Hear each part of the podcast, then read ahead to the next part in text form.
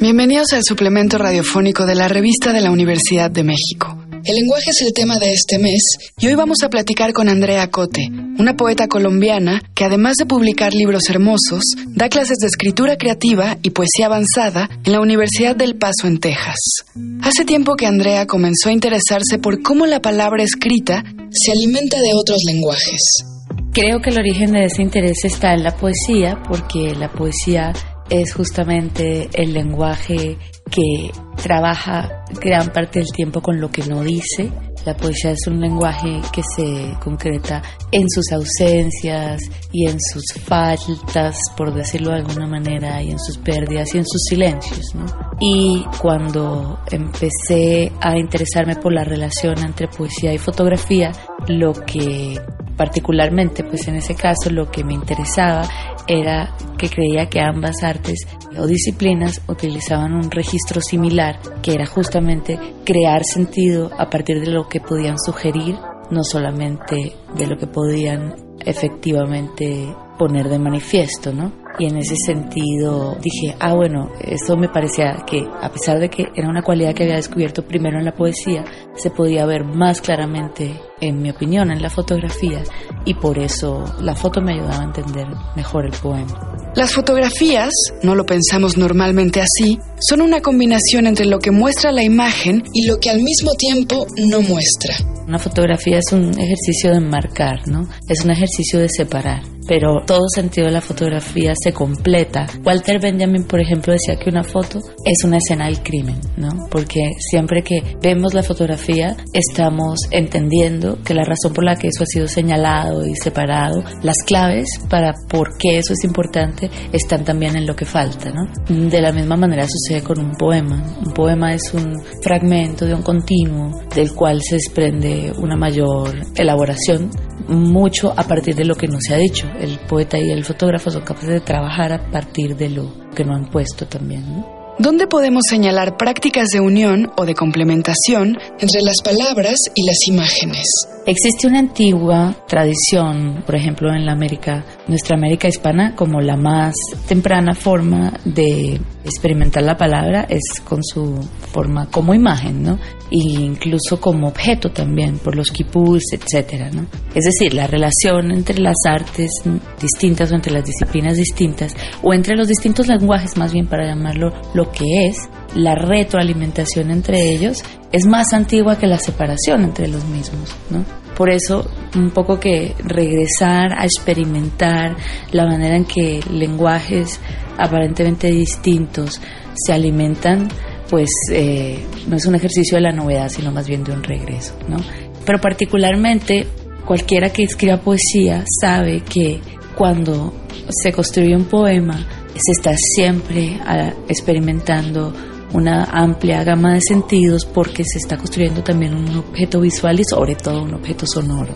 Considerar la palabra como parte de una composición visual juega con las formas en las que otras herramientas de comunicación, que no son palabras, forman parte de una narrativa. Uno de los casos más recientes es la novela Conjunto Vacío de Verónica Gerber, donde los esquemas de conjuntos, gráficos que unen y separan, continúan lo que se viene contando con párrafos tradicionales. Una de las cosas que mm, me ha llamado siempre la atención es la manera en que hay ciertos escritores que me han mostrado que la literatura se renueva a partir de la diferencia, es decir, a partir de la búsqueda en lenguajes que de pronto no son sus propios lenguajes. Del mismo modo en que tenemos noticia de pintores que se han inspirado en músicos o en, danzas, etcétera. Eh, a mí me interesan los, los, me han interesado los autores que han ido a la observación de otras artes para decir yo quiero hacer lo que hace esa otra arte, ¿no? Por decir algo, pues el caso que me interesa mucho es el caso de la fotografía, porque es en el momento contemporáneo una forma de comunicación a la que yo creo que todas las artes aspiran de alguna manera por la inmediatez, por la concreción y sobre todo por algo que la poesía, que perdón, que la fotografía hace y que tanto la novela como la fotografía intentan hacer en el en los últimos tiempos, que es concretar sentido en una sola imagen, en una sola instancia, ¿no? Yo como te imaginarás, pues estas no son ideas mías, las he también descubierto en autores que me gustan. Por ejemplo, William Burroughs decía que hay un concepto para él, que hay un concepto para él que es el concepto de la tercera mente. Y creo que esto es importante porque la tercera mente es que cuando dos artes se encuentran, esa convivencia no necesariamente privilegia la una o la otra. Lo que es interesante es esa tercera cosa que surge porque las artes se encontraron. O sea, e, eso que solamente eh, puede eh, existir en el espacio de encuentro entre ambas cosas, en lo liminar, ¿no? en, el, en el intersticio. Em, yo en mi programa de escritura creativa enseño una clase de fotopoéticas en la que en la que comparto con los alumnos una lista de trabajos de autores y de fotógrafos que se han influido mutuamente. ¿no? Eh, desde que se inventó la fotografía tenemos noticia, la primera de ellas es Baudelaire, que escribe eh, que le, parece escribe en contra de la aparición de este arte mimético que le parece a él que está eh, está poniendo en riesgo eh, la manera en la que experimentamos el arte por ser una mimesis tan perfecta, pero que en su crítica además expresa una tremenda fascinación por lo que la fotografía puede hacer y que además es uno de los artistas que más se fotografió, paradójicamente, y siempre por alguien que era un, fotógrafo único, que era Nadar.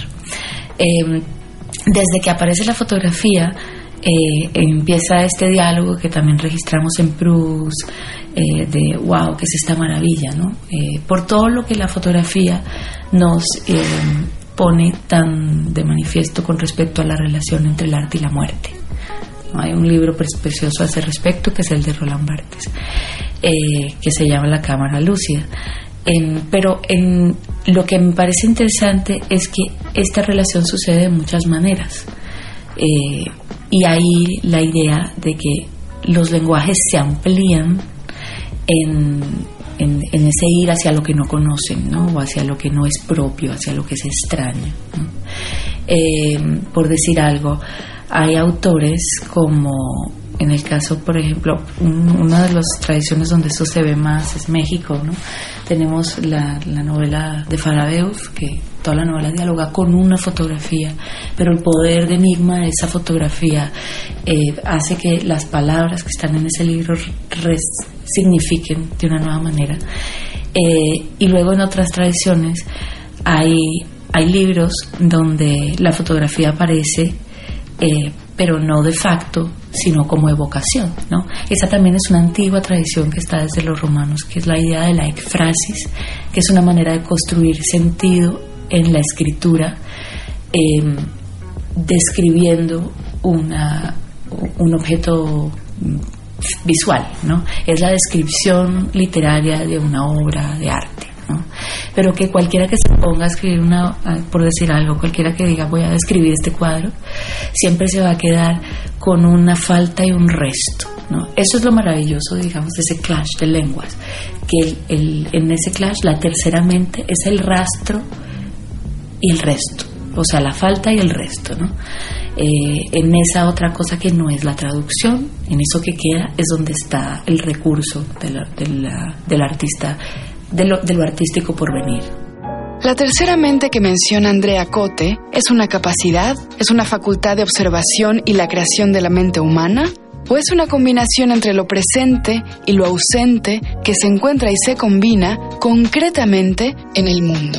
Antes pensé que sabía la respuesta, que es la capacidad humana, pero al mismo tiempo, em, eh, al mismo tiempo no, porque la tercera mente pues eh, aparece asistidamente. ¿Ves? Eh, cuando los, digamos, para, pienso que una de las cosas que un eh, artista tiene que hacer, particularmente el caso que yo conozco es el de un escritor, es lo que, es practicar lo que San Agustín, San Agustín decía que uno tiene que ir a donde no sabe para llegar a donde no sabe.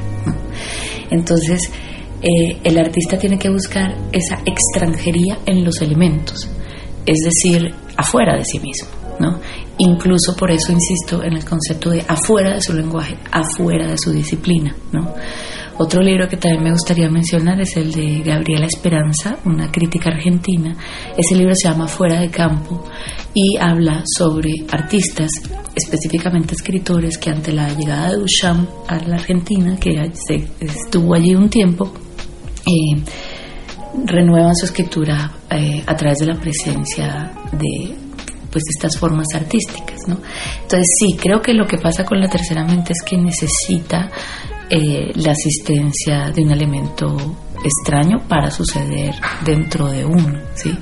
Al mismo tiempo, pienso que también los escritores, eh, otra de las prácticas que podría mencionarse es, eh, no necesariamente un escritor tiene que incluir fotografía en su obra para decir que está apoyándose en este otro lenguaje para la renovación de su escritura, puede también practicar la fotografía sin necesidad de contarle a sus lectores que lo está haciendo, pero justamente para abrir esa tercera mente, ¿no?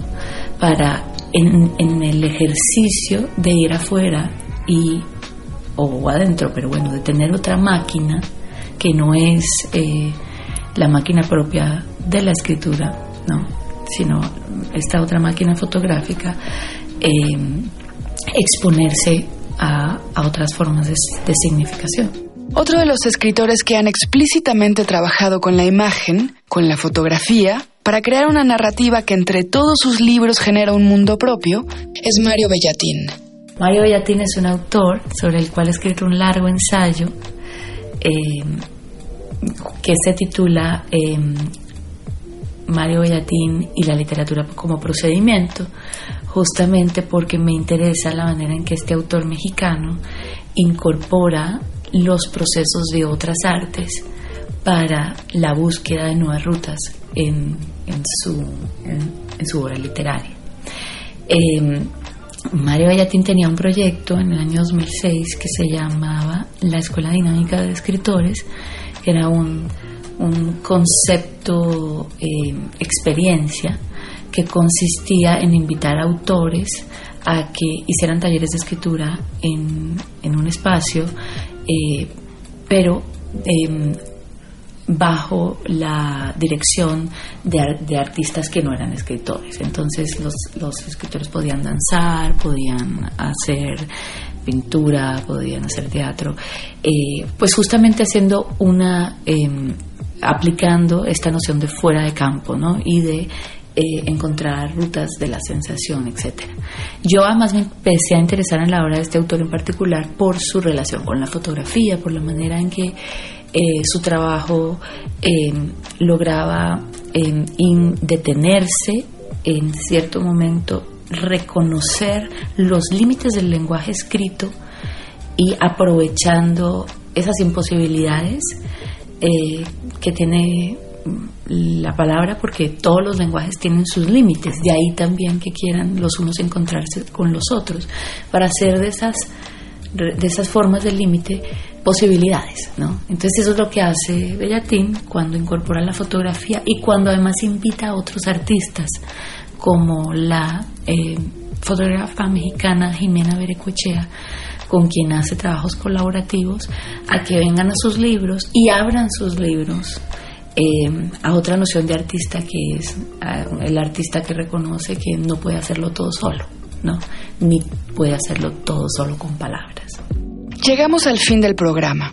Para leer más, les recomendamos el artículo Donde el corazón grita, escrito sobre música y lenguaje, de Jazmín Rincón, y Sin palabras, de Maya Miret. Ambos artículos se encuentran en el número de este mes de la revista de la Universidad de México. Consúltenla en el sitio web www.revistadelauniversidad.mx. En Twitter y en Facebook nos encuentran como arroba revista-unam y escríbanos sobre este programa a arroba shubidubi. Gracias a Yael Vais y a Miguel Alvarado. Yo soy Elvis Liceaga. Hasta pronto. Este programa es una coproducción de la Revista de la Universidad de México y Radio UNAM.